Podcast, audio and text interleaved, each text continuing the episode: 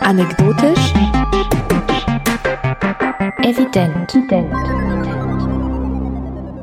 Herzlich willkommen zu einer neuen Folge Anekdotisch Evident.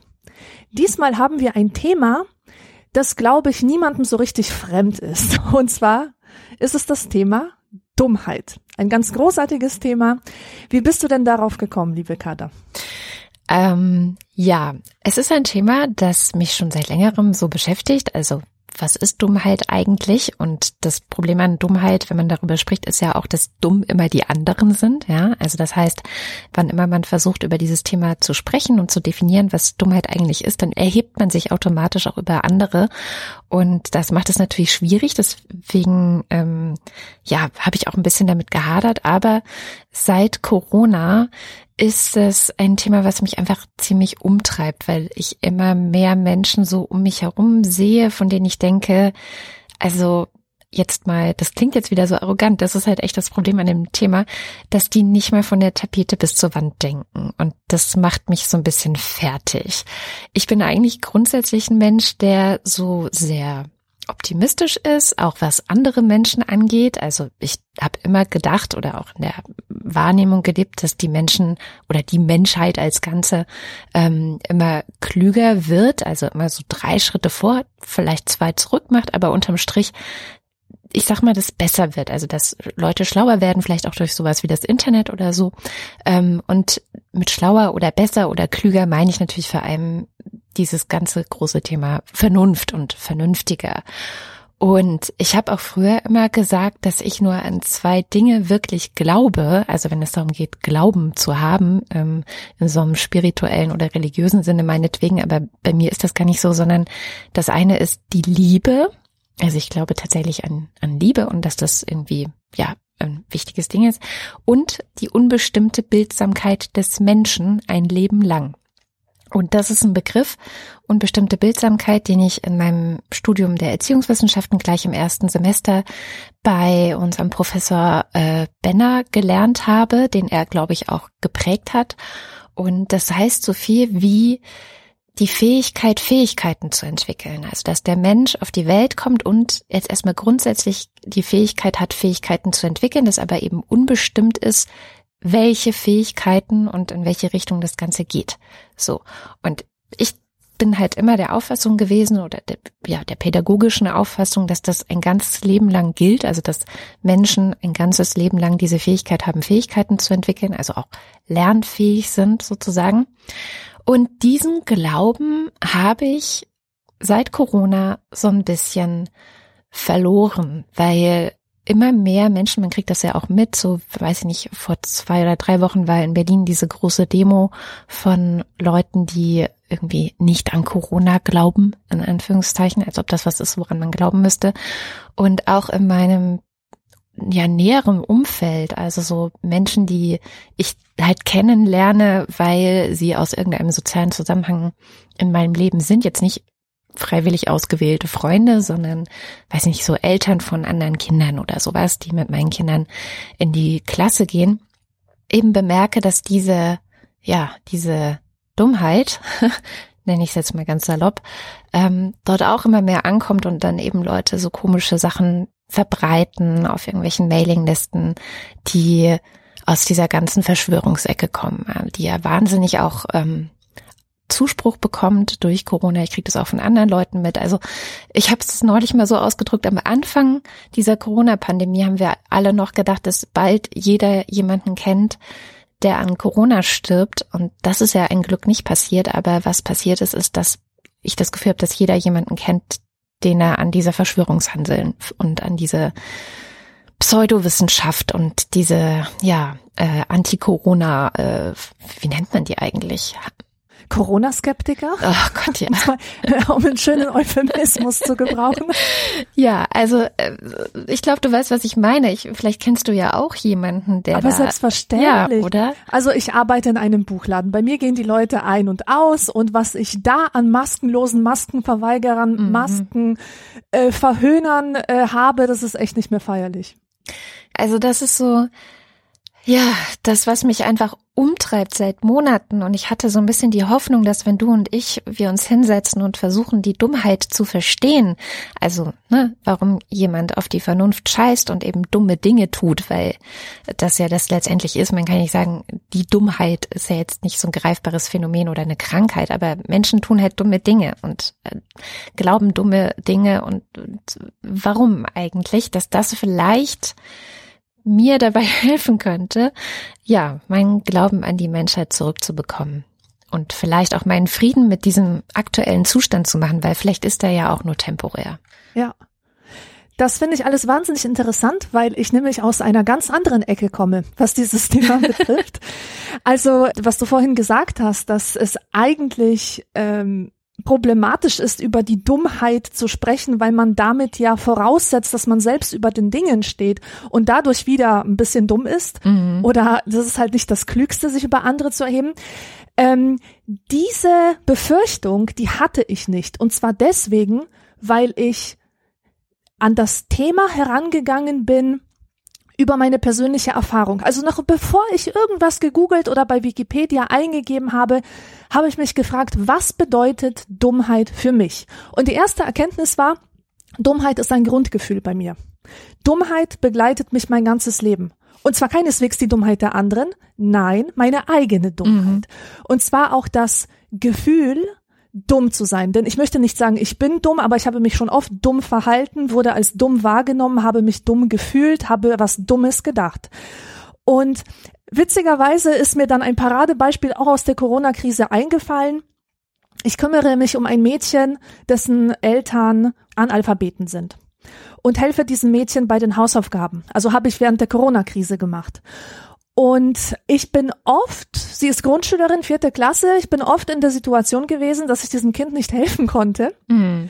Da gab es zum Beispiel eine Sachaufgabe in Mathe und ich wusste einfach nicht, wie es geht. Oder irgendwie so ganz einfache Grammatik, so Basic Grammatik. Und ich bin jemand, der mit Sprache arbeitet. Ich war überfordert. Ich musste den, du glaubst gar nicht, wie oft ich den Telefonjoker zucken musste, jemanden anrufen musste, der das weiß. Und ich habe mich in dieser Situation wirklich oft so dumm gefühlt, dass ich dachte, wie habe ich denn jemals es über die Grundschule geschafft? und, und das ist natürlich, also klar, das ist ähm, so diese Situation, ich weiß etwas nicht, was ich eigentlich wissen sollte. Angenommen, jetzt kommt ein Astrophysiker zu mir und will mit mir über die Planeten sprechen, ja, dann werde ich mich nicht dumm fühlen, weil ich von diesem Thema keine Ahnung habe und es wird auch nicht von mir erwartet, dass ich davon Ahnung habe. Das ist einfach ein Spezialist, der hat das studiert, ich nicht, muss ja keiner. Aber wenn es um so etwas geht, was irgendwie alle verstehen und du bist halt der Einzige, der es nicht tut, oder scheinbar, vermeintlich oder hast halt das Gefühl, da ist etwas, das solltest du unbedingt wissen oder können oder empfinden und du hast es einfach nicht in dir, dann fühlst du dich halt dumm. Und diese Situation ist mir über mein ganzes Leben in verschiedensten Formen begegnet. Oft war das gar nicht selbstverschuldet. Meistens war es nicht selbstverschuldet. Beispielsweise, wenn du in ein Land kommst und die Sprache nicht sprichst, mhm. ist das grundsätzlich problematisch, weil du kannst dich halt nicht verständigen. Das wirkt auf andere ein bisschen dümmlich, ob ob sie das jetzt reflektieren oder nicht. Du wirkst halt irgendwie beeinträchtigt. Und eine Sache, mit der ich bis heute zu kämpfen habe, ist, wenn ich den Dialekt nicht verstehe. Ja. Oder wenn ich eine Sprache nicht verstehe, wenn ein Native Speaker sie spricht, die ich eigentlich verstehen sollte. Also wenn ein Brite irgendwas zu mir sagt und ich kapiere es einfach nicht. Ich mm. kann das so schnell im Gehirn nicht verarbeiten, was er da gesagt hat, weil der die Sprache so verbiegt. Ähm, fühle ich mich halt dumm. Und dann habe ich doch gegoogelt und habe was ganz Interessantes gefunden. Das war, glaube ich, im Rahmen des Wikipedia-Artikels, dass das Wort blöde 100 Prozent auf mich zutrifft. Und zwar bezeichnet es einen Menschen oder traditionell hat es einen Menschen bezeichnet, der schwach, schüchtern und ungeschickt ist. Mhm. Oh und Gott. das bin einfach, das bin einfach ich. Ich war schon immer schüchtern, ich war immer ungeschickt, total unsportlich. Und natürlich, wenn ich mal wieder einen Ball nicht gefangen habe, haben andere gesagt, Mann, bist du doof. Ja. Hast du das denn nicht gesehen? So, dabei war das auch eine körperliche Behinderung, mhm. weil ich Beckenschiefstand habe und eine Beinlängendifferenz und so weiter. Und ich kann einfach nicht anders. Ich konnte früher meinen Körper ganz schlecht nur koordinieren. Und da hat sich natürlich auch so, da tut sich auch so ein Problem auf, dass Behinderung ja oft mit Dummheit gleichgesetzt ja. wird. Wenn du sagst, du bist behindert, dann meinst du, was bist du denn für ein Dummbatz? Ja, das sind so, das sind jetzt so meine ersten Eindrücke, die ich, die ich hatte, als ich mich diesem Thema genähert ha habe und was ich damit sagen möchte ist, ähm, dass am Anfang meiner Recherche tatsächlich die große Erkenntnis stand, dass wir alle Idioten sind, ja. dass niemand von uns vor Dummheit gefeit ist, ja dass es sehr verschiedene Arten gibt, wie man versagen kann, durch einen Mangel an Kompetenz, durch Kommunikationsprobleme, durch Behinderungen, Beeinträchtigungen aller Art, durch Bequemlichkeit, auch durch die eigenen Gefühle, also wie zum Beispiel Schüchternheit, dahinter steckt ja auch Angst, abgelehnt zu werden, das mhm. hemmt das Denken. Und mir kann keiner sagen, dass er nicht von einem dieser Punkte irgendwann tief berührt war in seinem Leben oder halt beeinflusst. Und ich glaube, wir sollten ganz am Anfang der Sendung tatsächlich Frieden schließen mit dem Gedanken, das ist auch eine große Befreiung, dass wir alle dumm sind. Ja. Und das macht uns auch wunderbar frei von diesem Vorwurf, uns hier über andere erheben zu wollen. Wir wollen ja auch die anderen verstehen und wir wollen uns auch selbst verstehen, warum wir eigentlich dumm handeln und auch in Zukunft wieder dumm handeln werden.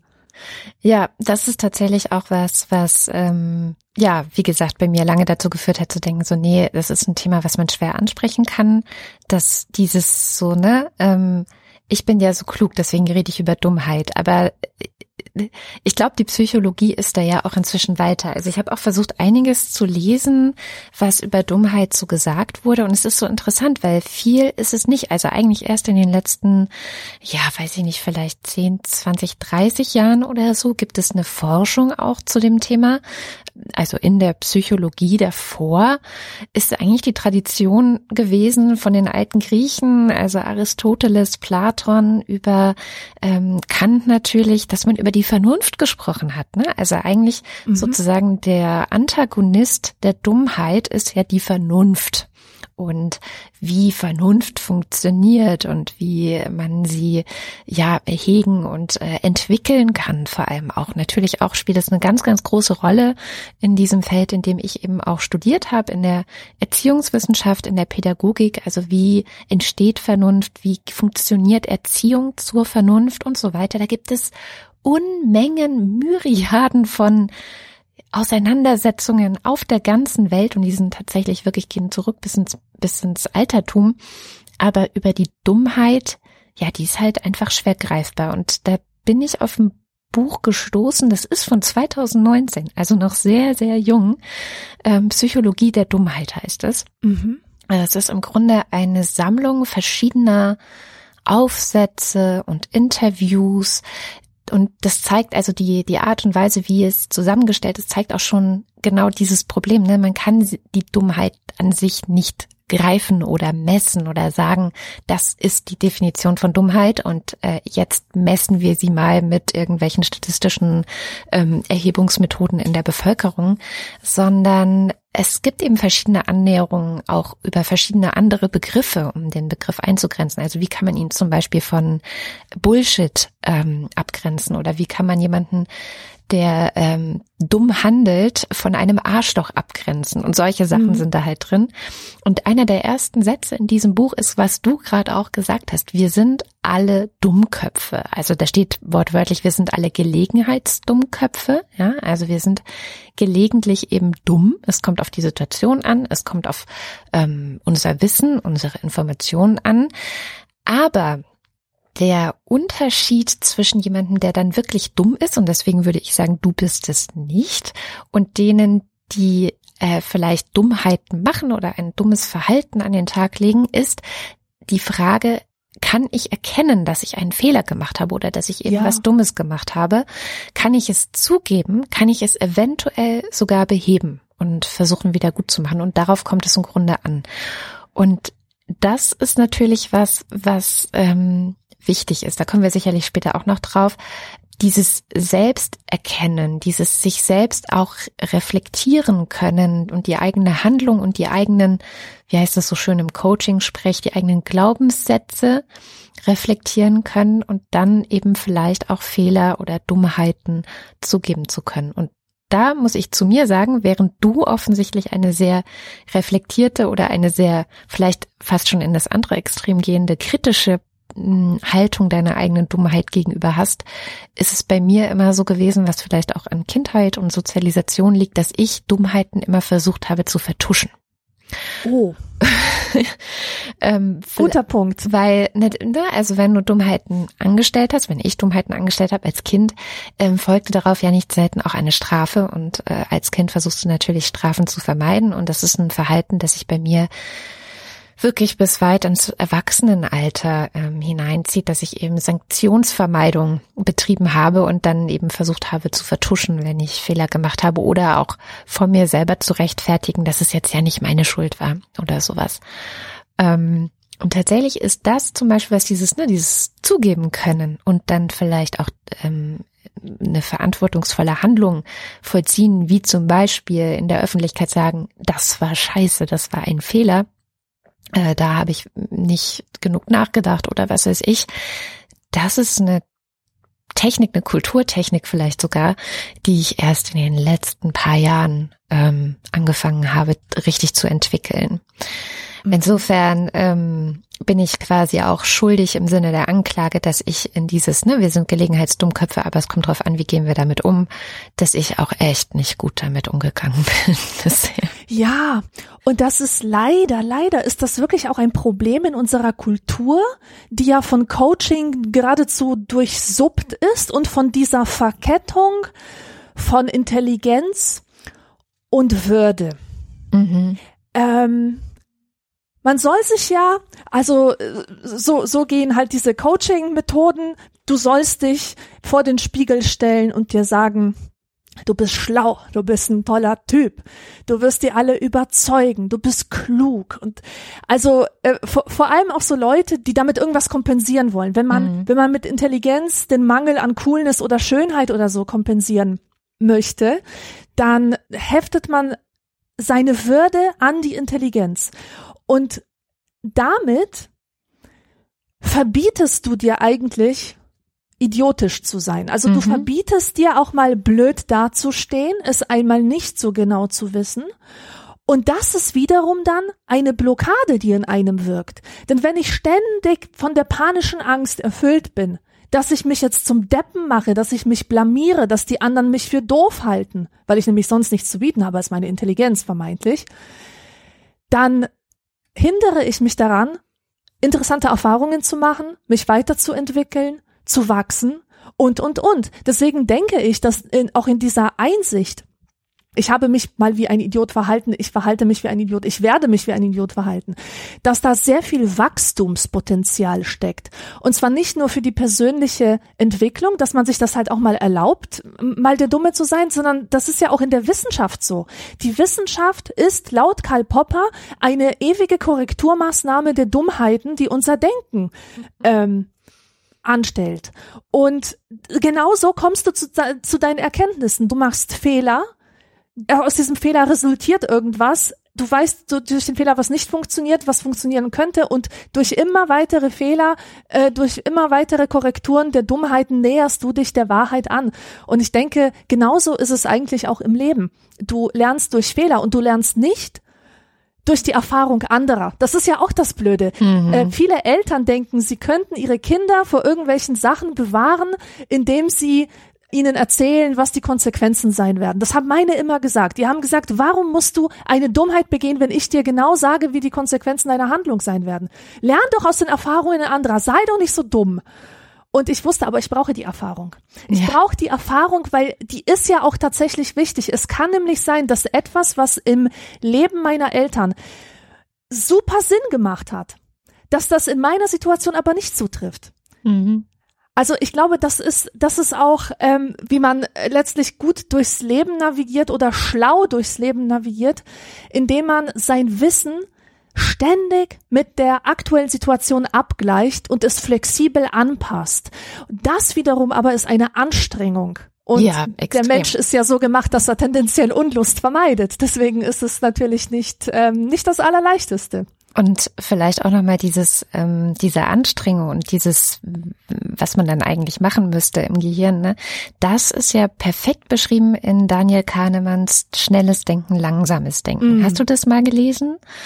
Ähm, ich weiß es ehrlich gesagt nicht mehr, was mich wieder sehr dumm fühlen lässt. Nein, nein, überhaupt nicht. Es gibt so viele Bücher, man kann einfach nicht alle lesen. Ich sag ja. immer, ich freue mich so auf meine Rente, dann kann ich endlich alle Bücher lesen. Aber es ist halt ähm, tatsächlich, ich habe es auch nicht so richtig, ich habe es nur so halb gelesen. Also zwar in einer Phase, wo es mir sehr schlecht ging, also ich mit Depressionen zu tun hatte und auch oft Einschlafprobleme hatte, habe ich äh, schnelles Denken, langsames Denken als Hörbuch zum Einschlafen gehört was der Grund ist, warum ich vieles eben nicht mitbekommen habe, weil ich dann schon geschlafen habe, aber ich habe eben auch vieles mitbekommen.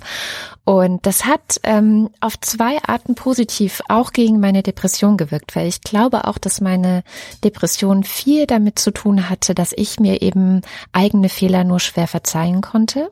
Ähm, Stichwort Perfektionismus, was ja auch daraus resultiert, dass man versucht, nicht dumm zu sein. So, ich will nicht dumm sein. Ich möchte immer alles richtig machen. Und äh, dieses Buch handelt von zwei Systemen mit oder ja, es ist ein Modell letztendlich, dass es sozusagen zwei Systeme in uns gibt, in unserem Gehirn gibt, in unseren Verarbeitungsprozessen im Gehirn, nämlich das System eins, das schnelle Denken. Das ist sozusagen alles, was irgendwie, wo keine Zeit ist, groß nachzudenken ähm, und wo das Gehirn einfach kurz äh, Abkürzungen geschaffen hat. Einfach aus Erfahrung, das sind Stereotype, das sind, keine Ahnung, ähm, dass man bestimmte Annahmen getroffen hat auf der Erfahrung der vergangenen Jahre oder weil alle anderen das sagen. Ja, wir hatten ja beim Zweifel das Experiment von Asch, wo es auch ja. darum geht, dass du halt, wenn alle sagen, das ist so, dann sagt dein Gehirn, ja, dann wird es schon so sein und du prüfst es vielleicht nicht. Also diese ganzen Sachen, das ist schnelles Denken, System eins und die meisten Menschen und es ist auch einfach durch das Leben der Menschen bestimmt, funktionieren die meiste Zeit in System 1. Also sie, sie hetzen durch den Alltag und müssen sehr schnelle Entscheidungen treffen in unterschiedlichsten Situationen. Und das wird eigentlich mehr oder weniger alles durch System 1 gesteuert. System 2 ist das langsame Denken. Also nochmal reflektieren und überlegen, könnte es vielleicht auch anders sein, Dinge in Zweifel ziehen, sich nochmal andere Informationen holen, abwägen. Ähm, also dieses Ganze, was wir im Grunde besprochen haben in unserer Sendung zum Zweifeln, das fand ich überhaupt sehr äh, augenscheinlich, dass ich immer wieder jetzt in der Recherche zu dieser Sendung über den Zweifel gestolpert bin, sozusagen als mhm. Antidot gegen Dummheit ist der Zweifel nämlich sehr wichtig. Und dieses langsame Denken braucht aber Zeit. Und das ist etwas, was wir oft nicht haben oder selbst wenn wir es haben, vielleicht gerade in einer Gesellschaft leben, also wenn der Tag, ne, der Arbeitstag oder man hat einen Tag mit Kindern verbracht oder man hat einen Tag mit Freunden verbracht oder so, ähm, wenn der vorbei ist, dass man dann eben eher sich berieseln lässt durch den Fernseher oder irgendwie mhm. eine Serie noch mal guckt oder so oder ein, ein, Computerspiel spielt oder auf Twitter abhängt und sich da ablenkt. Also auch da kann das langsame Denken nicht so richtig entstehen. Mhm. Und das ist halt etwas, was so ein bisschen fehlt, wo man sich echt auch für Zeit nehmen muss. Also alle, die irgendwie kreativ arbeiten, wissen das. Ne? Also dass es Zeiten braucht, in denen man ja einfach nicht viel mehr tut, als seinen Gedanken freien Lauf zu lassen oder einfach mal ein bisschen ja, zur Ruhe zu kommen. Und ähm, was in diesem Buch auch sehr zentral ist, ist eben, was macht das Gehirn in diesem schnellen Denken alles falsch? Und er erzählt, also da sind wirklich unzählige Beispiele drin von Studien, von Experimenten, die sie gemacht haben, um nachzuweisen, so, ja, also sehr viele Menschen, meistens sind es so überwältigende Prozentzahlen wie bei dem Experiment von Asch, so 80, 90 Prozent der Menschen, ähm, zum Beispiel, wenn du ihnen vorlegst, so hier, wir haben eine Gruppe von 30 Anwälten und 70 Ingenieuren. Und jetzt lesen wir ihnen ein, eine selbst Bezeichnung von einem dieser Menschen vor und dann sind da ganz viele so stereotyp zu Anwälten passende Informationen drin. Also zum Beispiel, ich glaube an Wettbewerb, ich bin fortschrittsorientiert, ähm, für mich ist es sehr wichtig, dass ich einen gesunden Körper habe und so weiter und so fort. Glauben Sie, dass das ein Ingenieur oder ein Anwalt ist und zu wie viel Prozent glauben Sie, ist der das? Und dann sagen halt die meisten Leute, ja, ich, also oder der Durchschnitt sagt so, ja, ich glaube, dass das zu 80 Prozent ein Anwalt ist. Wo man ja aber sagen müsste, nein, nein, die Wahrscheinlichkeit, dass es ein Anwalt ist, liegt bei 30 Prozent, weil es sind 30 Anwälte und 70 Ingenieure. Aber trotzdem hat das schnelle Denken gesagt, aufgrund der Stereotype und Erfahrungen, die man so hat ähm, und die typischen Bilder von Anwälten, die wir so über die Popkultur vermittelt bekommen, ja, ja, aber es ist ja eine typische Anwaltsaussage. Also, ne, und langsames Denken würde noch mal einen Schritt so, nee, Moment mal, die Wahrscheinlichkeit liegt ganz klar bei 30 Prozent. So. Mhm. Ähm, und das ist nur ein Beispiel von unendlich vielen, wo wir vorgefertigte, das nennt sich Heuristiken im, in unserem Gehirn haben. Also so, so, so Sachen, die einfach angewendet werden auf Situationen und die sind einfach falsch. Die sind einfach falsch. Und das Schöne war, das so zu hören und zu merken, ich bin davon nicht frei. Also einfach so befreit zu sein von diesem Zwang, keine Fehler zu machen, weil niemand macht keine Fehler. Alle machen die ganze Zeit Fehler. Und ähm, es, es, ja, es tut auch gut zu wissen, so, okay, man kann das aber erklären und man kann dann in Dialog treten und man kann diese Dinge ansprechen, also auch gesellschaftlich ansprechen und versuchen eben so gut es geht, ähm, Lösungen auch dafür zu finden. Aber ja, man muss es erkennen und man muss es zugeben können.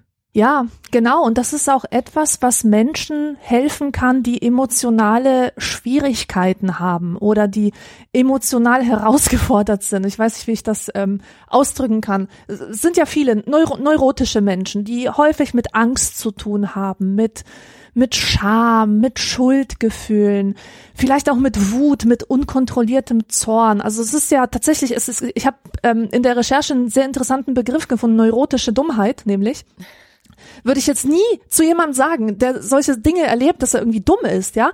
Aber es ist tatsächlich das subjektive Erleben eines solchen Menschen.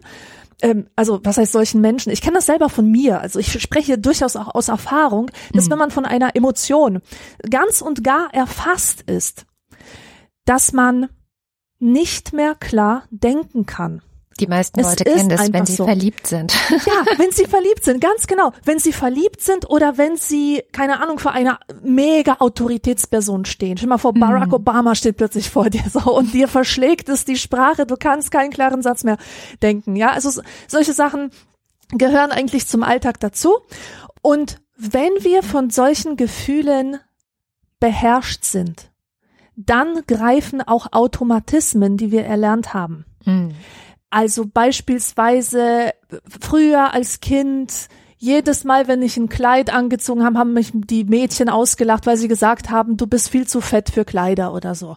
Und dann kann es passieren, dass ich jedes Mal, wenn ich jetzt als erwachsene Person ein Kleid anziehen will, dass ich sofort wieder diese Stimmen dieser Mädchen im Kopf habe und mich wahnsinnig hässlich finde, wenn ich an einem Spiegel vorbeigehe und sehe, wie fett meine Beine sind, obwohl sie es längst nicht mehr sind. Also so, äh, verstehst du? Ja. Einfach, äh, dass Erfahrungen wieder neu aktiviert werden, dass man dann unangemessen darauf reagiert, weil man reagiert auf eine Situation, die sich schon längst verändert hat. Mhm. Das ist eben auch dieses schnelle Denken. Ja. Und die Erkenntnis, die ich jetzt so hatte, war, dass man dass man sich dessen bewusst sein sollte, wenn man wieder von, von so einer Emotionalität erfasst ist oder in so einem emotionalen Zustand sich befindet, dass man sich auch die Ruhe gönnt, in dieses langsame Denken zu kommen, weil oft passieren ja solche Sachen, wenn man kognitiv nicht mehr dabei ist. Wenn man besonders müde ist, ist man anfällig für, für so Trigger-Sachen, ja, oder wenn man, wenn man einfach nicht mehr kann, wenn man zu angestrengt ist, wenn das Hirn einfach auf Autopilot schaltet. Und wenn das Hirn auf Autopilot läuft, dann ist es meistens verkehrt. Es ist zwar eine harte Erkenntnis, man, man will sich ja darauf verlassen, dass man hin und wieder abschalten kann und das Gehirn macht schon. Aber ja, es tut's halt nicht. Es tut es schon. Also es tut halt sein, äh, ich sag mal, du kannst dann einkaufen gehen, dich mit Essen versorgen und irgendwie im Leben erhalten und wahrscheinlich kannst du auch Smalltalk-Gespräche führen und das ist alles, äh, also alles, was so eher ähm, oberflächlich ist, funktioniert super gut. Also das kann man auch über eine längere Zeit hinweg mal machen.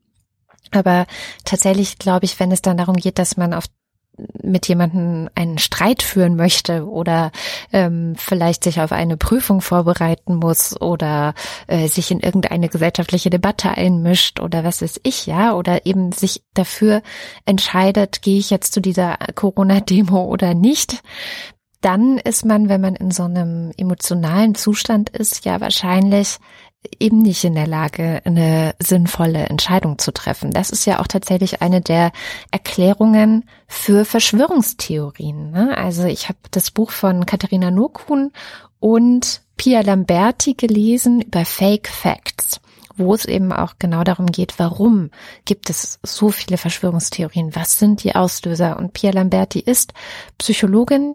Pia Lamberti forscht genau dazu und sagt eben auch ganz, ganz oft ist der Auslöser ein Trauma oder ein irgendwie emotional belastendes Ereignis, was die Leute nicht mehr, ähm, also erstens, was das Gehirn eben so in dieses Angstzentrum reinbringt, ne? also wo dann das Stammhirn quasi äh, übernimmt oder die Amygdala anspringt. Reptilienhirn ja, nennt man genau. das ja auch. Genau.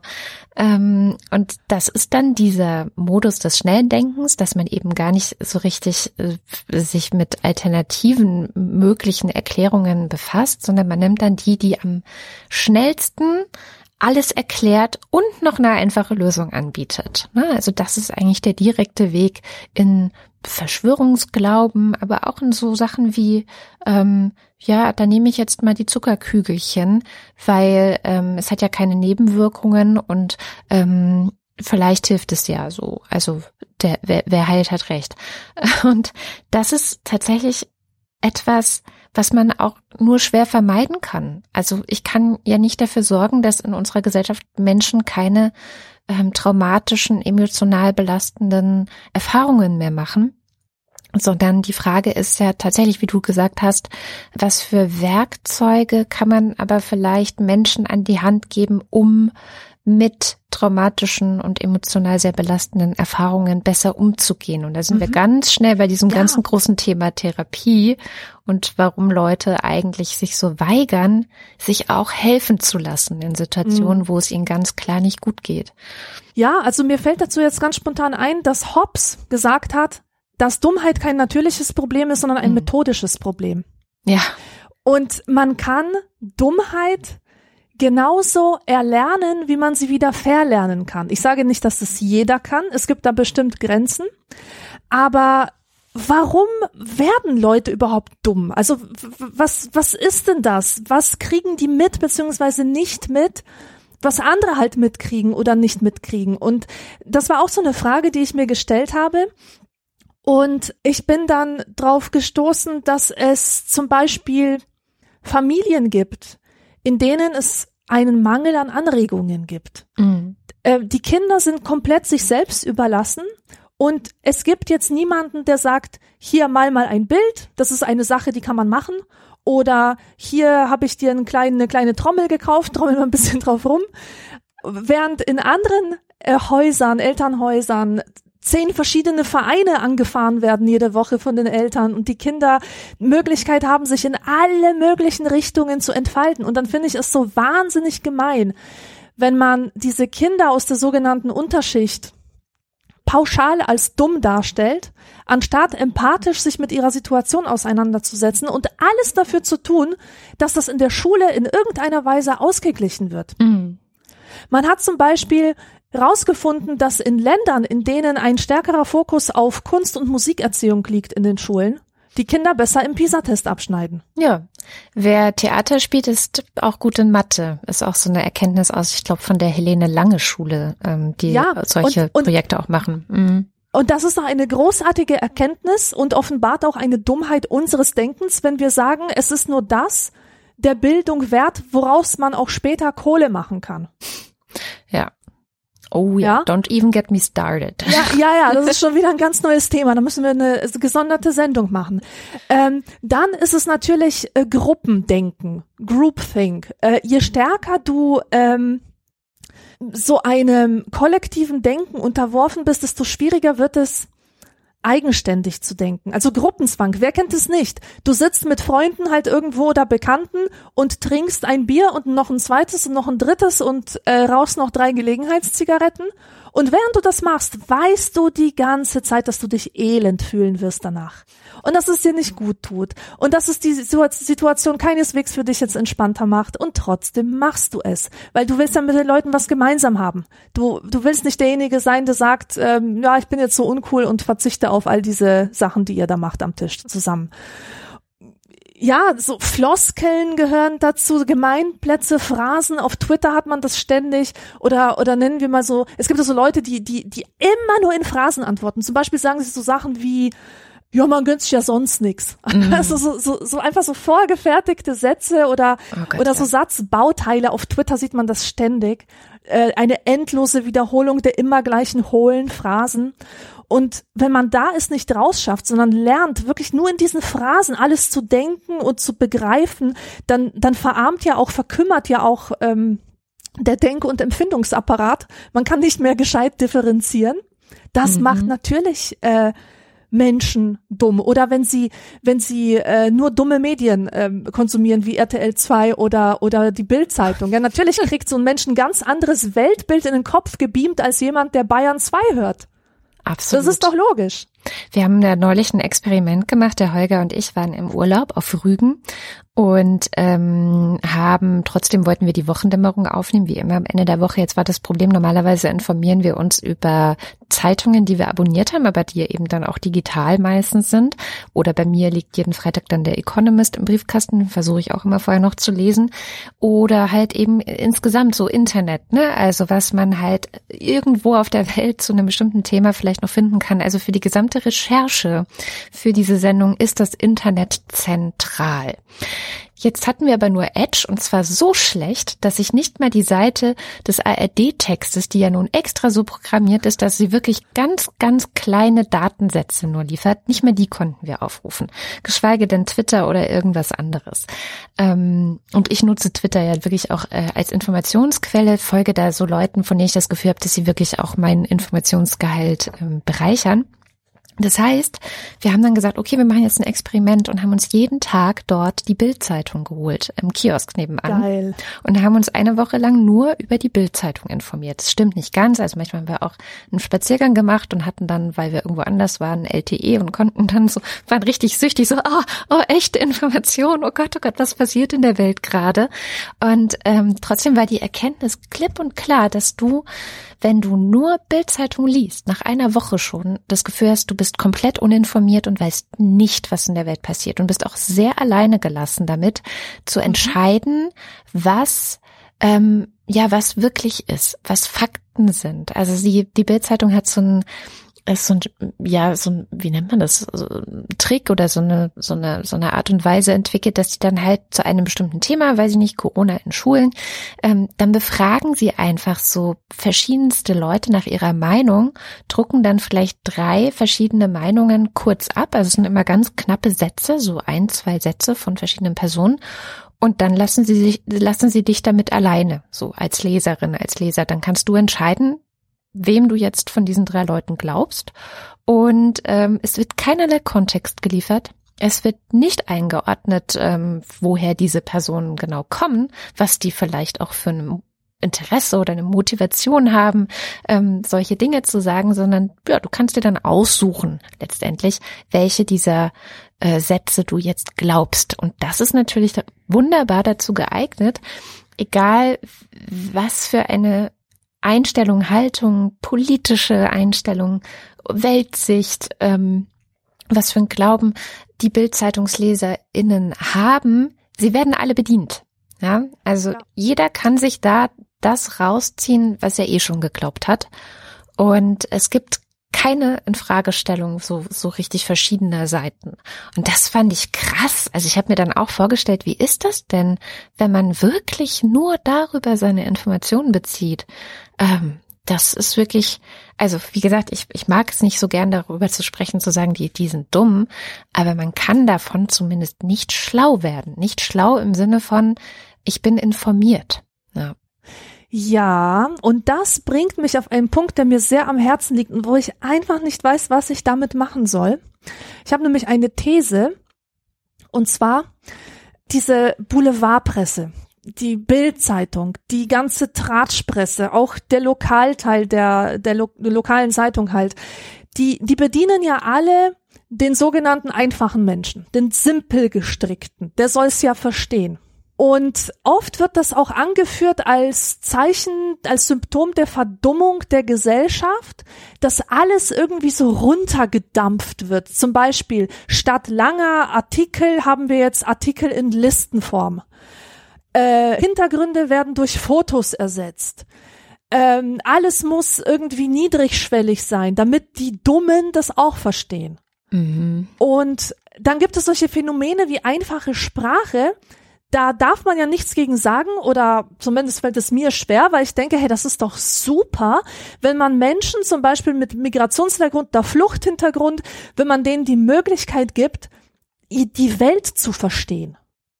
Das ja. ist doch wunderbar. Es ist doch wunderbar, dass es so etwas wie eine einfache Sprache gibt und ich wünsche mir das oft, dass das auch mehr stattfindet, zum Beispiel in den Abendnachrichten in, in allen Medien, die eine große Masse erreichen, dass, dass Dinge jetzt nicht so wahnsinnig vereinfacht äh, dargestellt werden, also so simplifiziert und dadurch auch verzerrt, aber dass man alles ein bisschen einfacher ausdrückt. Und meine These ist jetzt, dass aber auch die Globalisierung von uns verlangt, dass wir alles einfacher gestalten und dass der gemeinsame Nenner halt immer größer wird Mhm. Und dass äh, das Besondere, das Schlaue, das Kluge, das äh, Gewitzte, dass das in diesem Zuge verschwindet. Also Teilhabe, alle sollen teilhaben in ihrer Verschiedenheit. Wenn wir, wenn wir das glauben, dann müssen wir uns vom elitären Denken verabschieden. dann, dann müssen wir uns klar machen, dass wir diese Vereinfachung, dass wir dafür einen Preis zahlen. Ach, ich und das weiß ist die Verflachung. Nicht. Das ist die mhm. Verflachung. Mhm. Und ich weiß nicht, man, man, muss es halt nicht negativ sehen. Es gibt Menschen, die kritisieren die Popmusik, die sagen, das wäre für, das wäre dummes, dummes, stumpfes Gedudel. Ich sage, Pop ist wunderbar, denn Pop verbindet Menschen über alle Kontinente hinweg. Genau. Ja, das kann man so oder so sehen. Und ich persönlich bin natürlich auch auf der positiven Seite. Ähm, ich wundere mich halt nur immer wieder über diese Diskrepanz, dieses einerseits Vereinfachung fordern und das halt gut sehen und ähm, also gut finden und andererseits diese Verurteilung der, der Verflachung und, und so weiter. Das ist nun mal der Preis, den wir dafür zahlen, dass, dass so viele verschiedene Menschen äh, jetzt zusammenleben und miteinander klarkommen müssen. Ich glaube tatsächlich, also so das, ähm, das genaue Gegenbeispiel dann zu der Bildzeitung war, als ich dann nach Hause kam, meine Kinder wieder zu mir gekommen sind und wir zusammen am Abend nach meinem Urlaub die Logo Kindernachrichten auf Kika geguckt haben. Mhm. Und das sind zehn Minuten. Ähm, und es ist für Kinder, es ist extra so, dass Kinder das verstehen, aber ich habe mich in diesen zehn Minuten besser informiert geführt als Ach. eine Woche Bildzeitung. Siehst und, du, da, toll, super. Und das ist aber halt etwas, das ist eine Kunst und da steckt viel, viel Arbeit drin. Da ist natürlich eine ganze Redaktion dahinter, die sich informiert, also die natürlich auf dem versucht, äh, Informationen zu sortieren, zu gewichten und dann aber wieder runterzubrechen, sodass es Kinder verstehen. Das ist Arbeit. Ne? Also das ist wirklich nicht so leicht. Und ich finde, die machen das ganz wunderbar. Das ist etwas, was eigentlich zeigt, dass nur weil ich etwas in einfacher Sprache ausdrücke, es noch lange nicht an Komplexität verlieren muss, Richtig. sondern ich kann auch versuchen, die Komplexität so zu erklären oder so runterzubrechen, dass es eben jeder, jede verstehen kann Kinder sind ja nicht dumm, so im Gegenteil. Ähm, meistens in, oder in manchen Bereichen finde ich, sind sie wesentlich schlauer, weil sie noch nicht ganz so viele kognitive Verzerrungen angehäuft haben wie viele ältere Leute. Genau. Ähm, aber sie haben natürlich nicht dieses Informationsrepertoire, ähm, auf das sie zurückgreifen können, was vielleicht jemand hat, der schon 30 Jahre lang auf dieser Welt rumwandert und schon viele Erfahrungen machen konnte. Und das finde ich eigentlich etwas, ein gutes Beispiel für dieses, ähm, die Antje Schrupp hat das mal genannt, die Politik des sowohl als auch. Also man tut oft so, als müsste man sich entscheiden. Du kannst einfache Sprache haben oder du kannst ähm, ja elaborierte ähm, Debatten führen. Nein, nein, man kann beides haben. Ne? Also es ist ja immer die Frage, Stimmt. wo und für wen ähm, genau. habe ich das gerade. Es, es ist möglich, verschiedene Angebote zu haben. Ich kann die Kika-Logo-Nachrichten anbieten. Ich kann aber auch Sein und Streit bei Deutschland von Kultur hören. jetzt nur mal so zwei ähm, öffentlich-rechtliche Beispiele genannt. Und das geht natürlich beliebig in die Tiefe oder in die Breite und in die verschiedensten Themenbereiche hinein. Genau so ist es. Und ich sag dir ganz ehrlich, wenn ich meine Allgemeinbildung vergrößern möchte und zu diesem Zwecke eine Stadtbücherei aufsuche, dann findest du mich in der Kinderabteilung. Ja. Du findest mich nicht in der Erwachsenenabteilung. Also wirklich, das mache ich schon seit Jahrzehnten, dass ich Kinderbücher lese und ja. Kindersachbücher. Und das ist, das ist so eine Sache, an der habe ich echt arg zu knabbern. Ähm, also ich, ich frage mich, warum warum keine Kinderbücher für Erwachsene geschrieben werden und warum das dann immer so so veralbert werden muss. So so wie dieser Titel, wie heißt denn dieses Buch? Äh, so erklär's mir, als wäre ich fünf oder so. Ah, okay. Ähm, ja, es gibt ja dieses ich, Dingsbums für Dummies. Das finde ich eigentlich eine ganz gute Reihe. Und das ja, steckt, ja. da steckt ja das Dumme genau. drin. Aber genau, genau. Das muss dann immer so, hier, du bist ein Kind, du bist dumm, äh, man muss es dir erklären, das ist for the rest of us, damit wirbt ja diese, diese äh, For Dummies Reihe. Und ich finde, das sollte für jeden sein. Für jeden sollte es solche einfachen Einstiege in Themen geben und vor allem, und das ist, das ist ja das, das Allertollste. Ich persönlich finde, dass es ein Zeichen ist von allerhöchster Intelligenz, wenn man in der Lage ist, einen komplexen Sachverhalt einfach verständlich, bildlich darzustellen. Absolut. Das ist eine Leistung. Und ja, es ja. gibt viele dumme Akademiker, die vom Gegenteil überzeugt sind, die glauben, sie müssten ihre Leserschaft blenden mit, mit besonders verkorksten, unverständlichen, unnötig verkomplizierten Sätzen. Und letztlich steckt dahinter weniger kognitive Leistung als hinter einem Satz, der wunderbar elegant ist und, und genau auf den Punkt bringt, was gemeint ist und von jedem verstanden werden kann. Absolut. Also ich bin da ganz auf deiner Seite. Ich finde aber diese für Dummies-Reihe total super. Also egal, worum es geht. Ähm, ich bin total froh, dass es immer einen für Dummies gibt. Und es hängt so ein bisschen immer davon ab, wer Autor, wer Autorin ist, ob es wirklich für Dummies ist. Manchmal finde ich die auch schon zu hoch angesetzt, ja. also viel zu wenig niedrigschwellig. Aber für mich war das ein Problem, wo ich mich extrem dumm gefühlt habe, war in meinem ersten Studium in meinem ersten Studium Biologie, das ich gewählt hatte, weil ich in der Schule immer wahnsinnig gut in Biologie war. Also ich war, ich will nicht sagen die Beste der Klasse, aber ich hatte auf jeden Fall eine Eins so. Ähm, und es hat mir Spaß gemacht und ich hatte ein riesiges Interesse und voll viel Bock auf Biologie und verstehen, wie funktioniert die Natur, wie funktioniert das Leben, wie ist das alles organisiert. Ähm, ich fand das total geil und spannend und komme in diese Uni, in dieses Studium zu diesen echt verknöcherten Professoren, es tut mir so leid, aber das, ich kann es nicht anders sagen, die das seit 40, 50 Jahren da, na gut, vielleicht nicht ganz so, als äh, die waren ja noch nicht in Rente, aber seit 40 Jahren bestimmt da lehren, die sich vorne hinstellen mit einem Habitus, der schon in der ersten Vorlesung sagt, na ja, jetzt sind sie noch so viele, aber wir werden sie mit Physik und mit Mathe schon aussortieren, hinterher ist nur noch zwei Drittel da oder so. Also das ist ja die Herangehensweise, die viele dann schon haben. Wir sortieren hier noch die wirklich Guten aus. Die meisten oder viele von ihnen sind ja gar nicht wirklich gut und sind ja völlig falsch. Und so war das dann auch. Also wir haben dann immer so Lektürelisten bekommen und mussten dann für die Klausuren, also ich habe dann auch noch den Fehler gemacht, in den Bachelor rüber zu wechseln. Ich habe als Diplomstudentin angefangen. Was super gewesen wäre, wahrscheinlich hätte ich das geschafft, weil da hat man sich in Vorlesungen gesetzt und dann so Seminare besucht und dann hat man Scheine gekriegt und erst nach vier Semestern, also nach zwei Jahren, hat es sozusagen das Vordiplom als die erste Prüfung gegeben, die erste richtige Prüfung. Und erst dann hätte man sich wahrscheinlich ein halbes Jahr oder so einbarrikadiert und viel gelernt und dann dieses Wissen wieder bulimisch ausgekotzt. Ich aber habe den Fehler gemacht, auf Bachelor zu studieren, so dass es auf einmal zu jeder einzelnen Vorlesung am Ende des Semesters eine Klausur gab. Und dann waren das wirklich so Sachen wie ja, lern doch bitte einmal die komplette Evolution von der Würfelqualle bis zum Menschen mit allen Zwischenschritten und wie diese ausgeprägt sind und alle lateinischen Fachbegriffe auswendig. Oh Gott. Und das kann natürlich, also ich glaube, es haben drei Leute oder so diese Klausur bestanden. Ähm, der Rest ist durchgefallen. Das hat natürlich nicht funktioniert, aber die Bücher, die man uns an die Hand gegeben hat, waren halt für mich komplett wirklich unverständlich. Also es war mhm. eine Welt, die man schon kennen musste, um zu verstehen, was da drin stand. Aber ich kannte ich sie ja noch nicht.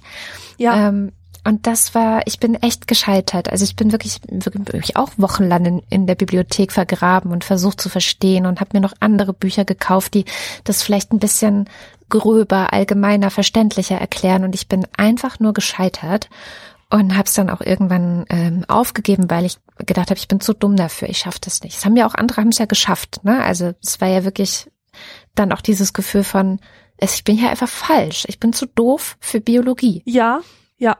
Und Jahre später, vor ein paar Jahren, habe ich eine Medizinstudentin kennengelernt, die nebenher auch noch so, weil ich habe nebenher auch noch viele andere Sachen gemacht. Ich war bei der Grünen Jugend aktiv. Ich musste für meinen Lebensunterhalt auch noch arbeiten. Ich habe in, einer, ähm, äh, in einem Restaurant gekellnert und klar, dann war auch einfach teilweise gar nicht so die Zeit, mich so intensiv um dieses Studium zu kümmern, wie es wahrscheinlich notwendig gewesen wäre bei meiner Dummheit, um Schritt halten zu können mit dem Rest.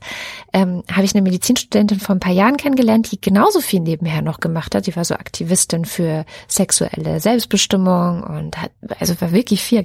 Wie machst du das? Medizin studieren und noch nebenher Aktivistin sein. Das ist doch das schwerste Fach schlechthin, Medizin. Und sie so, naja, es gibt inzwischen richtig coole YouTube-Videos, die total niedrigschwellig und richtig gut verständlich dir erklären die kompliziertesten Dinge aus dem Medizinstudium. Ich habe fast geweint. Weil mm. natürlich, ich kenne das, ich kenne YouTube auch. Also wenn ich jetzt irgendwas, keine Ahnung, im Haushalt oder so, irgendwas lösen, irgendwas reparieren oder sonst was machen muss, ich gucke auf YouTube. Und da ist immer jemand, der mir das so erklären kann, dass ich es auf jeden Fall selber verstehe. Ich habe mir das gesamte Podcasting technisch äh, und was man alles machen kann oder fast das gesamte über YouTube-Tutorials beigebracht. Mhm. Und da habe ich echt gedacht, shit, wenn es zu meiner Studienzeit YouTube gegeben hätte, vielleicht hätte ich eine Chance gehabt, das Biostudium zu schaffen. Und das ist natürlich, ja, also es ist nicht nur Dummheit, sondern es ist auch oft, dass du jemanden brauchst, der dir dabei hilft, Dinge zu verstehen, der dir wirklich auch eine Brücke baut zwischen einem, ich bin halt auch ein Arbeiterkind, ja, und äh, dieses, äh, dieses so, so bestimmte akademische Gepflogenheiten oder allein schon diese Sprache, die benutzt wird, ist für mich nicht zugänglich. Also da ist einfach eine, eine Hürde für mich. Und da Brücken zu bauen, um eben der in Anführungszeichen Dummheit entgegenzuwirken, das halte ich eigentlich für die Aufgabe, des Bildungssystems und zwar bis in die höheren Ebenen hinein. Aber das passiert nicht. Definitiv. Ich kenne allerdings jemanden, also nicht persönlich, sondern vom Lesen ihres Buches. Das ist Esther Villar und die würde dir widersprechen. Die würde sagen, nein, du hast das Studium nicht gepackt, weil du dumm warst, sondern du hast das Studium nicht gepackt, weil du intelligent bist. Und zwar, ja, ja, genau. Die, oh Gott, ich empfehle das Buch wirklich jedem, der sich öfters mal dumm gefühlt hat, sich auch gerne Gedanken über Dumme macht, die mächtiger sind als er selbst, also die eine, eine überlegene Position haben in der Gesellschaft unverdient. Das ist ein köstliches Buch. Es ist ein Essay, der ist schon von 1987, wurde aber vor ein paar Jahren neu aufgelegt und heißt Der betörende Glanz der Dummheit. und in diesem Buch beschäftigt sich die Esther Villar mit Formen der Dummheit, die Menschen eigen ist, die in hohen sozialen Positionen sind. Dumme Politiker, dumme reiche Menschen, dumme Adelsmitglieder, dumme ähm, Künstler auch und Literaten. Und ihre These ist, dass diese Menschen ähm, gerade aufgrund ihrer Dummheit an diese Posten gekommen sind dass das eine Grundvoraussetzung war dafür, dass sie jetzt wie goldene Kälber verehrt werden von anderen, die die Mechanismen nicht durchschauen. Und vielleicht sollte ich vorausschicken, dass sie eine ganz eigene Definition von Intelligenz hat und das ist nicht IQ, mhm. sondern sie definiert Intelligenz als eine Mischung oder als eine Kombination von Fantasie und Sensibilität. Ah. Und ausgehend von, von diesem Intelligenzverständnis stellt sie fest, dass bei den Reichen und Mächtigen oft eine emotionale Stumpfheit die Voraussetzung war dafür, dass sie jetzt sind, wo sie sind. Und weißt du, ich habe das auch immer wieder gedacht bei so Leuten wie Juristen oder so, die müssen so viel auswendig lernen. Also die sind natürlich umso erfolgreicher im Studium, je mehr sie auswendig pauken. Auch VWLer und BWLer und äh, man kennt ja diese Fächer. Und ich kenne ja auch einige, die das studiert haben und ich möchte nicht sagen, dass die alle dumm waren, die ich kennengelernt habe. Nee, ich Aber, kenne auch sehr schlaue Juristen. ab, absolut. Aber es waren tatsächlich auch sehr viele Leute dabei, wo ich sagen würde, die Definition von Intelligenz, die Esther Villar anlegt, die trifft auf die nicht zu. Sehr fantasielose Menschen, sehr unsensible Menschen, Menschen, die tatsächlich in ihrem Gehirn endlose Kapazitäten haben, um sich da Wissen reinzuschaufeln, weil da nämlich sonst nichts ist.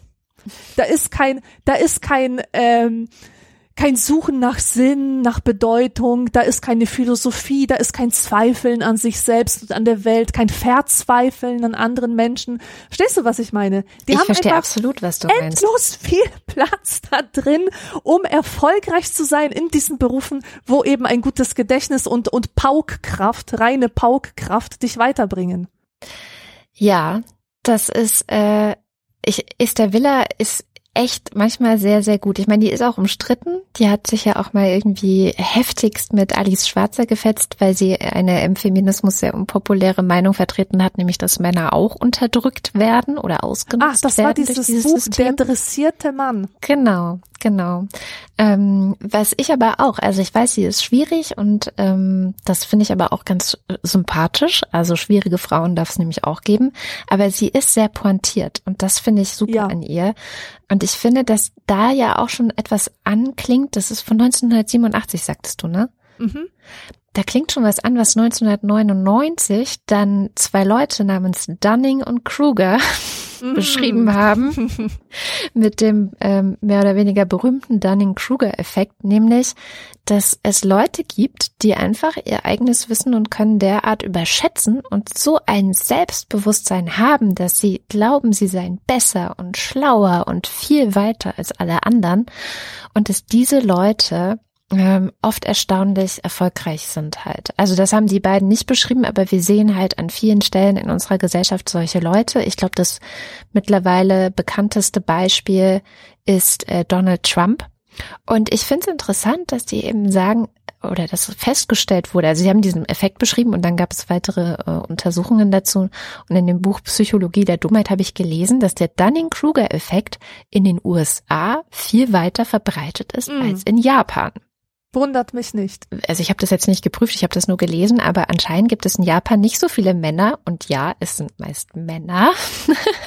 Wobei, ich meine, das wurde 1999 ähm, publiziert von den beiden. Ich glaube, Frauen haben auch ein bisschen nachgeholt, aber es sind meistens Männer, die sich da komplett überschätzen. Und das Blöde an dem Dunning-Kruger-Effekt ist ja, dass die Menschen, die sich so überschätzen, sind, sind inkompetent, aber Sie können das nicht wissen, dass sie inkompetent sind, weil die Fähigkeiten, die man bräuchte, um für bestimmte Dinge zum Beispiel die richtige Lösung zu finden, die sind ja die gleichen Fähigkeiten, um zu, die man bräuchte, um zu erkennen, dass etwas nicht richtig ist. Also man muss Sinn von Unsinn unterscheiden können. Man muss, das ist wieder unser lieber Zweifel, man muss Dinge auch anzweifeln können und vor allem eben auch sich selbst. Und das fehlt halt bei solchen Leuten. Und warum ist das so? Und ich glaube wirklich, es ist eine Frage der Kultur. Du hast es gerade ja. schon total super beschrieben. Dieses, ja, du musst dich halt beweisen die ganze Zeit und dein eigenes Selbstbild ist immer Donald Trump, bestes Beispiel. Great. Everything is great. Fantastic. Awesome. Ja, genau. und egal, was er macht, es wird great und fantastic sein. Und da kommt das interessante Buch von Mary Trump ins Spiel, das ah, ich gerade gelesen, gelesen, habe. Ach, ja. Schön. Die ist ja tatsächlich PhD in Psychologie, hat die gemacht. Das ist die Nichte von Donald Trump und die Tochter von seinem älteren Bruder, der inzwischen schon gestorben ist. Und der so ein bisschen das schwarze Schaf der Familie Trump war, weil er nämlich nicht so funktioniert hat, wie der Vater, Fred Trump, es von seinen Kindern, vor allem von seinem ältesten Sohn, der das ganze Imperium übernehmen sollte, erwartet hat, dass sie bitte funktionieren sollen. Der war nämlich das, was du gerade beschrieben hast, oder wie Esther Villa es sagt, der war halt intelligent im Sinne Esther Villas. Also der hatte Emotionen. Der hatte Bock, was anderes zu machen, als sich um Immobilien zu kümmern. Ne? Der wollte gerne fliegen oder Boot fahren oder ähm, also er war ein sehr sozialer Mensch und er wurde dafür innerhalb dieser Familie bestraft. Also wirklich ausgegrenzt, beschämt, ähm, vorgeführt und richtig bestraft. Und sein jüngerer Bruder, Donald Trump, hat das gesehen und hat gelernt als Kind, du darfst keine Schwäche zeigen. Du, wow. Du darfst keine Fehler zugeben. Du kannst Fehler machen, aber wenn du dann lügst, um diese Fehler zu überdecken, ist ja eine ähnliche Sache, die ich auch, also so ähnlich habe ich es ja auch gelernt. Ähm, wenn du dann lügst, um die Fehler zu überdecken, dann kommst du damit durch.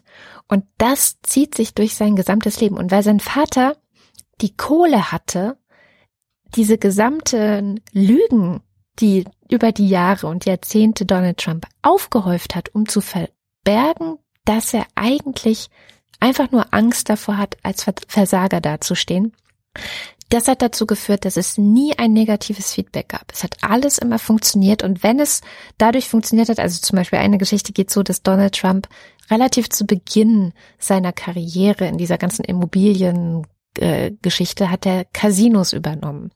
Und diese Casinos liefen aus verschiedensten Gründen nicht sonderlich gut. Und dann ist sein Vater in diese Casinos gegangen und hat für mehrere Millionen Dollar Chips gekauft und nicht benutzt und ist einfach wieder gegangen. Er hat also dafür gesorgt, dass das Casino Millionengewinne macht, um zu vermeiden, dass sein Sohn Donald Trump eine Versagenserfahrung macht. Das muss man sich mal vorstellen. Es sind wirklich mehrere Millionen, vielleicht, ja doch mehrere Millionen Dollar vom Vater in den Sohn geflossen, um immer das Bild aufrecht zu erhalten, dass er erfolgreich, perfect, great und fantastic ist, wie er ja immer erzählt, dass er es ist. Und deswegen gibt es nie ein negatives oder ein negatives Feedback, weil er immer damit durchgekommen ist. Und irgendwann hat die Presse, haben die Medien angefangen, das zu glauben, dieses Bild, was er vertreten hat. Er hat diese Bücher geschrieben, wie man wahnsinnig erfolgreich wird und diese ganzen Sachen. Und das ist also wahnsinnig gut beschrieben von Mary Trump. Das ist tatsächlich der, der, der Grundbaustein für diese Entwicklung des Dunning-Kruger Donald Trump ähm, ist Angst gewesen. Angst in der ja. Kindheit.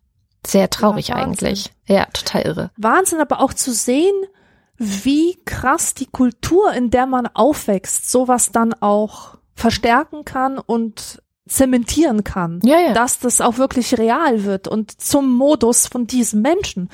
Und ähm, diese Kulturabhängigkeit, das fasziniert mich ja ohne Ende. Ich habe auch in so einem Buch geblättert von der Ina Rösing. Das ist auch eine Psychologin, die sich mit Dummheit und Intelligenz beschäftigt hat und als Anthropologin, die sie auch ist, interkulturell vor allem. Also sie schaut in verschiedenste Kulturen, in afrikanische, in asiatische Kulturen was haben die eigentlich für ein Konzept von Dummheit? Haben die überhaupt ein Wort für Dummheit? Wie definieren die das? Wie definieren die das Gegenteil davon?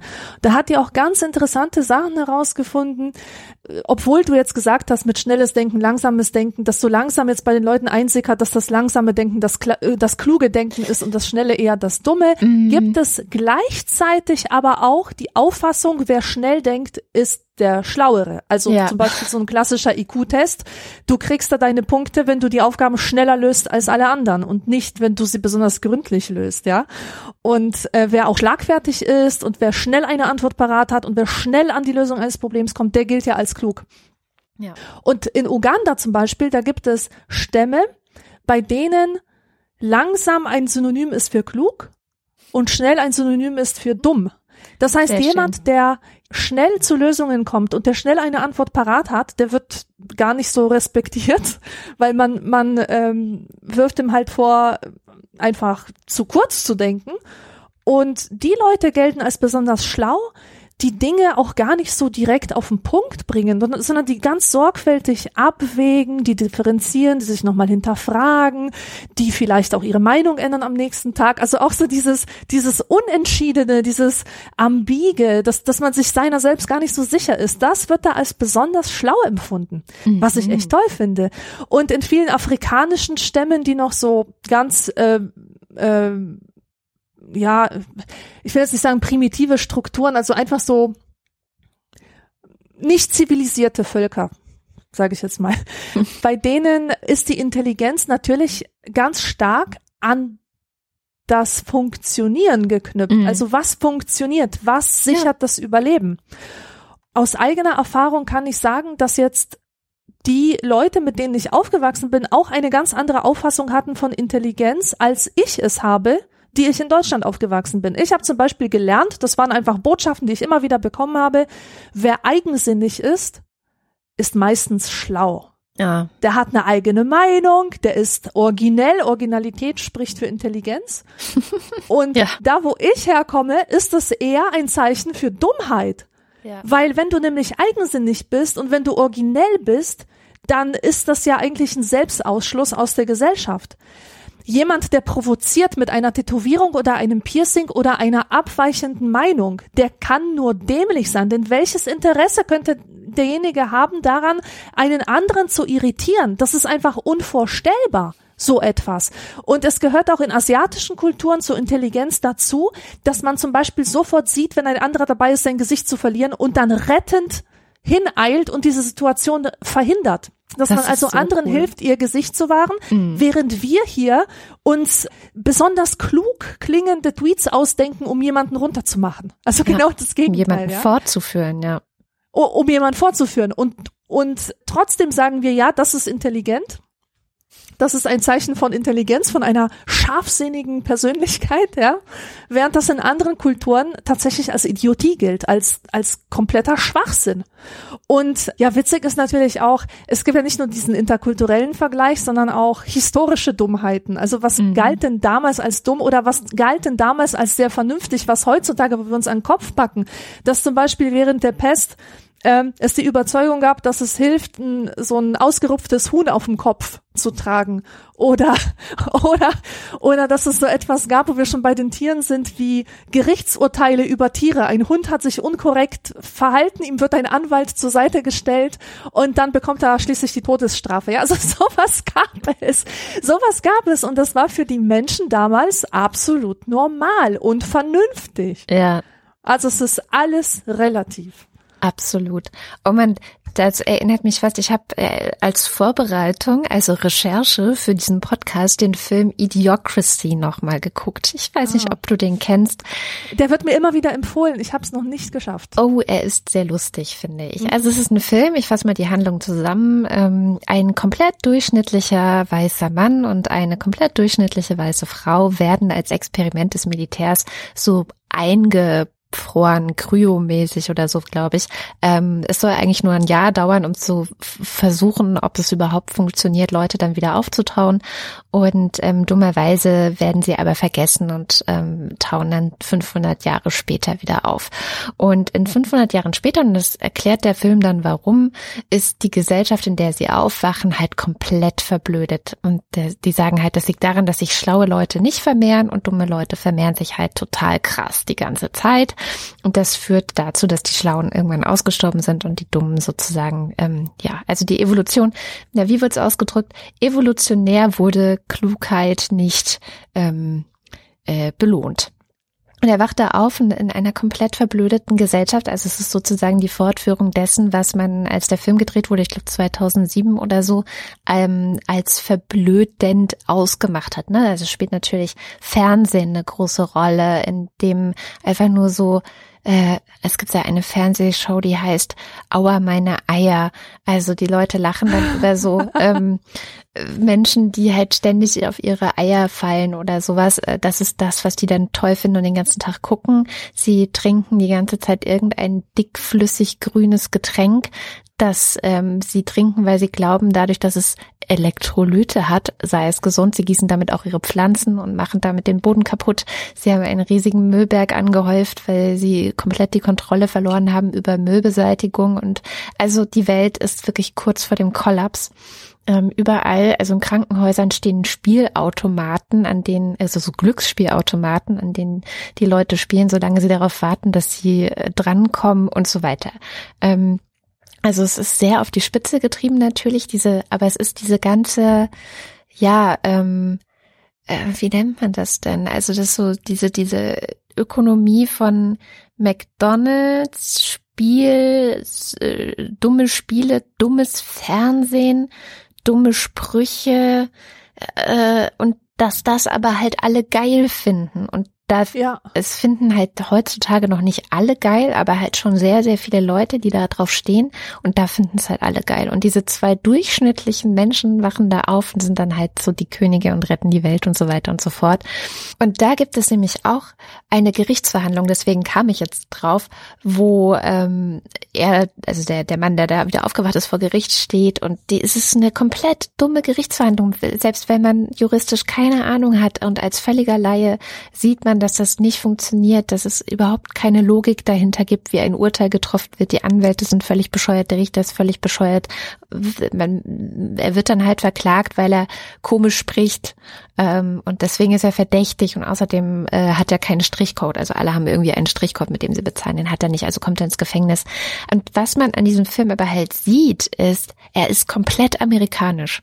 Also der Film wird wahrscheinlich für andere Kulturen gar nicht so viel Sinn machen, es sei denn, sie mhm blicken halt interessiert in die USA und gucken, was da so passiert. Ja, also was die Leute so den lieben langen Tag tun, also in Anführungszeichen normale Leute den lieben langen Tag tun, was da im Fernsehen läuft und wie sie sich äh, die Zeit vertreiben, was sie essen und wie sie ihr Geld ausgeben auch ähm, oder wie man Leuten die das Geld auch aus der Tasche ziehen kann mit echt stumpfsinnigem Scheiß.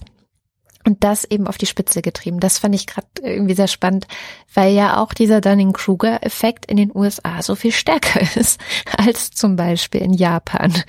Und ich finde, das passt irgendwie ganz gut zusammen. Und die USA haben Donald Trump jetzt als Präsidenten. Das ist auch ja. kein unwesentlicher Faktor. Wir sollten vielleicht aber auch nicht vergessen oder das nochmal ins Feld führen, dass es Fälle gibt, in denen Dummheit ganz schön schlau sein kann.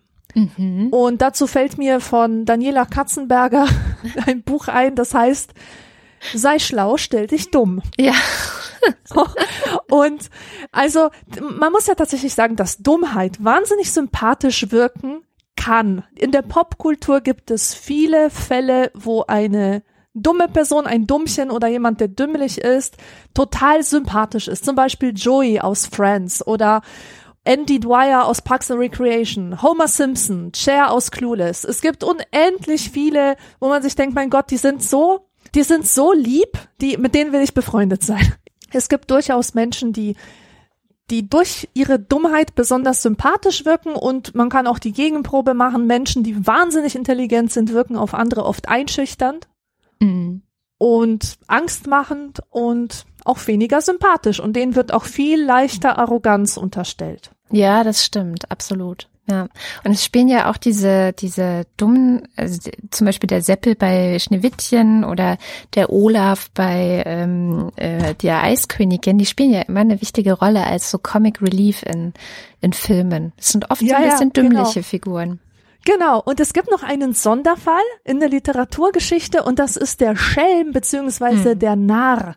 Das ist ja eine total interessante Figur. Das ist nämlich jemand, der eigentlich hochintelligent ist, der aus armen Verhältnissen stammt. Also der, der ist, der hat sozusagen keinen Status, was ihn aber sehr frei macht. Er durchschaut die Gesellschaft und kann sie deswegen wunderbar vorführen und er geht quer durch die, durch alle Gesellschaftsschichten und entblößt sozusagen deren Dummheiten. Und warum kann er das? Er kann das deswegen, weil ihn alle für dumm halten. Mm. Er spielt sozusagen den Dummen und deswegen darf er sich alles erlauben. Früher durften die Narren am königlichen Hof sozusagen sich auch lustig machen über die Machthaber. Weil die waren Aber ja nur so indirekt, ne? Also so, die mussten auf so eine ganz subtile Art und Weise quasi den Spiegel vorhalten, aber so tun, als seien sie eigentlich die Blöden, während die sie Blöden. das machen. Ja, ja, ja, genau. Genau. genau. Und deswegen spricht man auch heute von der Narren, Narrenfreiheit. Also ja. wer, wer sich sozusagen als Dummen darstellt, dem kann man auch nicht so viel anlasten. Und das ist leider auch ein Problem. Es gibt ja auch Leute, die mit Dummheit kokettieren hm. und die zum Beispiel sagen, ah, ich bin so doof, ich verstehe das eh nicht. Und man weiß, es ist eine Immunisierungsstrategie. Die wollen einfach nur nicht belangt werden mit irgendwas. Die wollen sich einfach frei machen von jedem Vorwurf und äh, wollen die Ersten sein, die sich selbst erniedrigen, bevor sie erniedrigt werden durch jemanden, der mehr weiß und so weiter. Ja. Naja, Dummheit kann auch sehr hilfreich sein als ja, wenn man sie einfach immer mitdenkt. Also ich immer wieder mit Amüsement denke ich an meine Arbeit mit meiner Lektorin zurück. Wir hatten nämlich den Begriff des DAL eingeführt, DAL, also nicht Dodo mhm. Airlines, sondern, sondern der Dünst. dümmste anzunehmende Leser. Ja. Und, und das war so eine Figur, die immer dann ähm, zur Sprache kam, wenn es darum ging, einen umständlich formulierten Satz so umzuschreiben, dass halt jeder ihn versteht. Ja. Der dümmste sozusagen. Und es kann wirklich helfen, mhm. mit dieser Figur zu überlegen, weil es, weil es Texte besser macht. Es macht tatsächlich mhm. Texte besser, wenn du dir jemanden vorstellst, der das nicht checkt, der das nicht versteht. Ja. Und das, das war für mich am Anfang schlimm. Also ich fand es schlimm, dass ich, also ich habe es als Downdumbing äh, äh, so empfunden, als müsste ich jetzt meine Texte dümmer machen, als ich ähm, als, als du bist. Als, als, als ich bin, genau, genau. Aber letzt, letztendlich hat es wirklich was gebracht. Hat es, es hat tatsächlich den Text besser gemacht. Äh, was natürlich nicht immer der Fall ist. Ja, das muss man dann natürlich auch abwägen. Aber was ich noch ähm, gefunden habe, was ich echt super interessant fand, dass die Dummheit eigentlich auch in evolutionärer Vorteil ist.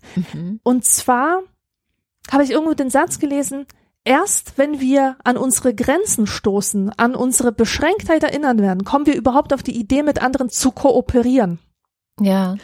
Und wenn wir alle Intelligenzbestien wären, dann hätten wir andere Menschen überhaupt nicht nötig. Mhm. Aber wir können das nun stimmt. mal nur zusammen überleben. Das heißt, meine Beschränktheit macht mir auch klar, wie abhängig ich von anderen Leuten bin, von ihrer Vernunft, von ihrem Mehr an Wissen, von vielleicht größerer Einsicht, die sie haben, von ihrer Erfahrung. Und damit werde ich zum Teil der Gesellschaft und schau auch, wo kann ich denn den Schwachen helfen? Wo sind denn die anderen dumm, wo ich schlauer bin? und wie, wie kann ich den Dummen irgendwie helfen, schlauer zu werden? Und das ist auch eine Sache, die, die mir total wichtig ist, dass der, der in einer bestimmten Situation schlauer ist, sich nicht erhebt über den, der dumm ist, sondern hilft, ihm selbst auch ein bisschen schlauer zu werden. Also man sollte sich immer fragen, wenn man denn so schlau ist, was kann ich denn tun, um die Gesellschaft als Ganzes auch ein bisschen schlauer zu machen? Absolut. Genau. Ja, ich finde, da kommt ja dieser ganze Begriff der Schwarmintelligenz da rein, ne? Also, dass man so diese, dieses, die Vorstellungen hat, dass wir gemeinsam schlauer sind, wenn wir einfach zusammenarbeiten. Und das ist auch etwas, was so ein bisschen ambivalent ist, weil natürlich sofort auch die Schwarmdummheit dazu kommt. Es war so ein ja. bisschen auch in diesem Buch Psychologie der Dummheit angedeutet, dass Menschen in Herden viel dümmer sind als alleine, in, äh, als Individuen. Stichwort Experiment von Asch, ja, also dass du sozusagen ja. dann eher nachplapperst, was die anderen plappern. Aber es gibt natürlich trotzdem schon auch eine echte Schwarmintelligenz. Und ein sehr schönes Beispiel dafür ist mir über den Weg gelaufen in dem Making Sense Podcast. Ähm, das ist ein Podcast, der immer wieder verschiedene Leute zu verschiedenen Themen interviewt. Und in Folge 40 gibt es ein Interview mit David Kra Krakauer. Das ist ein Wissenschaftler, ähm, Professor für komplexe Systeme am Santa Fe Institut.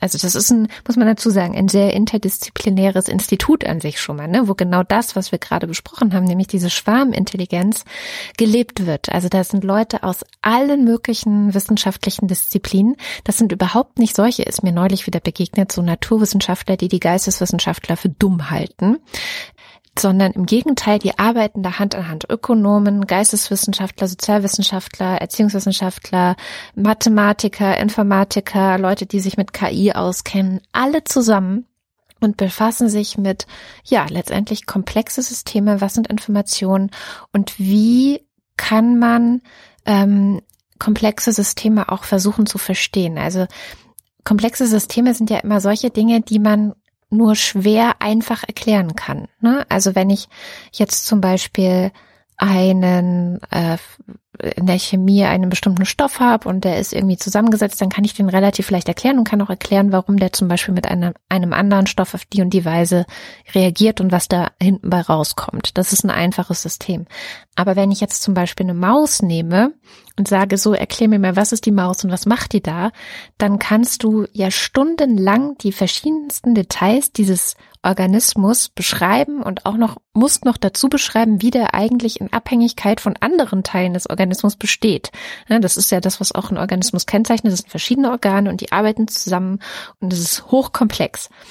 Und das ist etwas, was viele Leute nicht so richtig auf dem Schirm haben, wie komplex alles ist. Gesellschaft ist ein hochkomplexes System, das nicht mal nur auf ein bestimmtes Land beschränkt ist, sondern global agiert. Wir haben ein globales Klimasystem, was hochkomplex funktioniert und wo man dank Computern langsam so ein bisschen in die Richtung kommt, bestimmte Teile davon erklären zu können, andere aber immer noch nicht.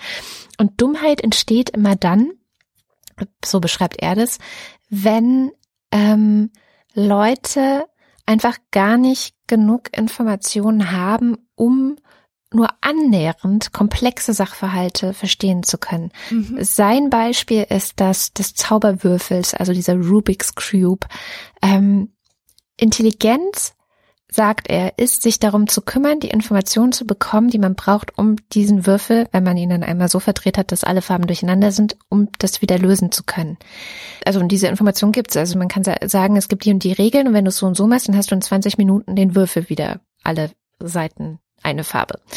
Wenn man das aber nicht hat, also wenn man diese Information, diese Regeln nicht kennt und dann einfach nur randommäßig irgendwie dran rumdreht, dann ist, ich weiß gar nicht mehr, was er genannt hat, aber dann schafft man es wahrscheinlich bis an sein Leben nicht, ähm, dieses Problem zu lösen, also den Würfel wieder einfarbig auf allen Seiten zu machen, weil es einfach so viele verschiedene ähm, wahrscheinliche, äh, gleich wahrscheinliche Kombinationen gibt, wie der Würfel gedreht sein kann. Und dumm ist, wenn, sagt er, dumm ist, wenn man versucht, den Würfel zu lösen, indem man zum Beispiel immer nur an einer Seite dreht. Mhm. Also indem man versucht, eine einfache Handlung auf ein komplexes System anzuwenden und denkt, man würde damit das Problem lösen. Er, er sagt, das Dumme unterscheidet sich vom Zufall dadurch, dass der Zufall vielleicht irgendwann sogar funktionieren könnte, also durch Zufall, ähm, vielleicht sogar schon durch Zufall, bevor man gestorben ist, aber das Dumme wird nie funktionieren. So. Und die Intelligenz besteht eben darin, zu versuchen, sich die Informationen überhaupt erstmal zu beschaffen, um ein Problem zu lösen. Und dass es nicht darin besteht, diese Informationen schon zu haben. Ja, also sozusagen. Oder schon zu verstehen und ja, zu blicken. Sozusagen schon da mit dieser Information auf die Welt gekommen zu sein. Das heißt, mhm. ich fand das total witzig und cool, als ich das gehört habe, weil als ich Kind war, hatten einige Kinder in meiner Klasse diesen Zauberwürfel und haben die ganze Zeit damit rumgespielt und ich habe das gehasst. Also ich habe das gar nicht, ich möchte damit nicht rumspielen, weil ich immer das Gefühl hatte, dass es eh nichts bringt. Und das war eine korrekte Annahme. Das habe ich jetzt durch diesen Podcast gelernt. alle haben irgendwie drin rumgedreht und alle Würfel waren immer komplett durcheinander. Es hat keiner einfach so geschafft, das Problem zu lösen, weil natürlich die Informationen gar nicht vorhanden waren, wie man das Problem lösen kann. Ähm, und dadurch war ich gar nicht so dumm, indem ich gesagt habe, nee, ich mach das nicht. Das bringt ja. doch nichts. Ja, ja, ja. Also das ähm, fand ich einen ganz schön und es ist ein relativ mathematische Herangehensweise. Also er ist auch Mathematiker. Er sagt auch, das ist eine relativ mathematische Herangehensweise. Natürlich zu sagen, dumm ist, wenn man für ein Problem eine Lösung sucht, die das Problem nicht lösen wird. Aber, ne, also es ist so ein bisschen binär gedacht. Aber ich fand das schon sehr hilfreich, weil ich glaube, überhaupt zu erkennen, dass ich es nicht schaffen kann, weil mir Informationen fehlen, ist ja schon eine Form von Intelligenz. Also das ist ja, ja schon richtig. eine Erkenntnis, die einen davor bewahrt, dumm zu sein. genau, genau. Wir haben ja angefangen mit deinem völligen Unverständnis der Dummheit, die sich in der Corona-Krise offenbart. Mhm. Sind wir denn da jetzt ein bisschen weiter? Also, oder hast du, hast du das Gefühl, dass wir durch die Dinge, die wir hier besprochen haben oder auch ähm, die Sachen, die du aufbereitet hast, dass du dem Rätsel auf die Spur gekommen bist, warum diese Menschen so dumm sind? Oder ja. warum, warum sie sich dumm verhalten? Also ich habe zumindest eine annähernde Erklärung gefunden. Ähm, natürlich sind das die kognitiven Verzerrungen, die wir alle haben. Und das Blöde aber eben ist, dass wir nicht merken, dass wir sie haben. Also wenn ich Kahnemann nicht damals äh, abends zum Einschlafen gehört hätte, wo er die im Einzelnen durchgeht und verschiedene Experimente schildert, dann wüsste ich es ja auch nicht. Und das mhm. geht, also man kann ja davon ausgehen, dass den meisten Menschen so geht, dass sie sich ihre eigenen kognitiven Verzerrungen nicht bewusst sind. Das ist schon mal das eine. Das hat mich damals schon mit der Menschheit ein bisschen versöhnt und mit mir sowieso. Ähm, und das ist natürlich heute, also das hat sich noch mal ein bisschen aufgefrischt, weil Kahnemann eben auch in diesem Psychologie der Dummheit ähm, drin vorkam. Das zweite ist tatsächlich dieser Aspekt, den du mit reingebracht hast, dass Dummheit auch sehr stark emotional ähm, getriggert werden kann. Also wenn ich in mhm. einer emotional überlastenden, überfordernden Situation bin, dass ich dann vielleicht dazu neige, ähm, dumm zu reagieren oder kopflos zu reagieren. Und das erklärt für mich dann doch sehr vieles, weil ja. die Corona-Pandemie ist eine Überforderung und es ist eine emotionale Belastung. Und ich bin selber wieder ein bisschen in die Depression gerutscht am Anfang. Und es gibt, gibt viele Leute, denen es noch mehr zu schaffen macht, weil sie vielleicht noch berufliche Sorgen haben oder sich Sorgen machen müssen um ihre Kinder, die äh, zumindest vor den Ferien noch im Lockdown waren und nicht in die Schule gehen konnten und, und, und, und, und. Das sind belastende Zeiten. Und es war sehr lustig, auf Twitter hat ähm, gestern, vorgestern eine, der ich folge, rumgefragt, gib mal deinen Namen in der GIF, also es gibt ja so GIFs, die man auf Twitter posten kann, gib da mal deinen Namen in dieser GIF-Suche ein und poste dann das Bild von diesen Bildern, die dir ange oder das GIF, das dir angezeigt wurde, das für dich am ehesten 2020 beschreibt.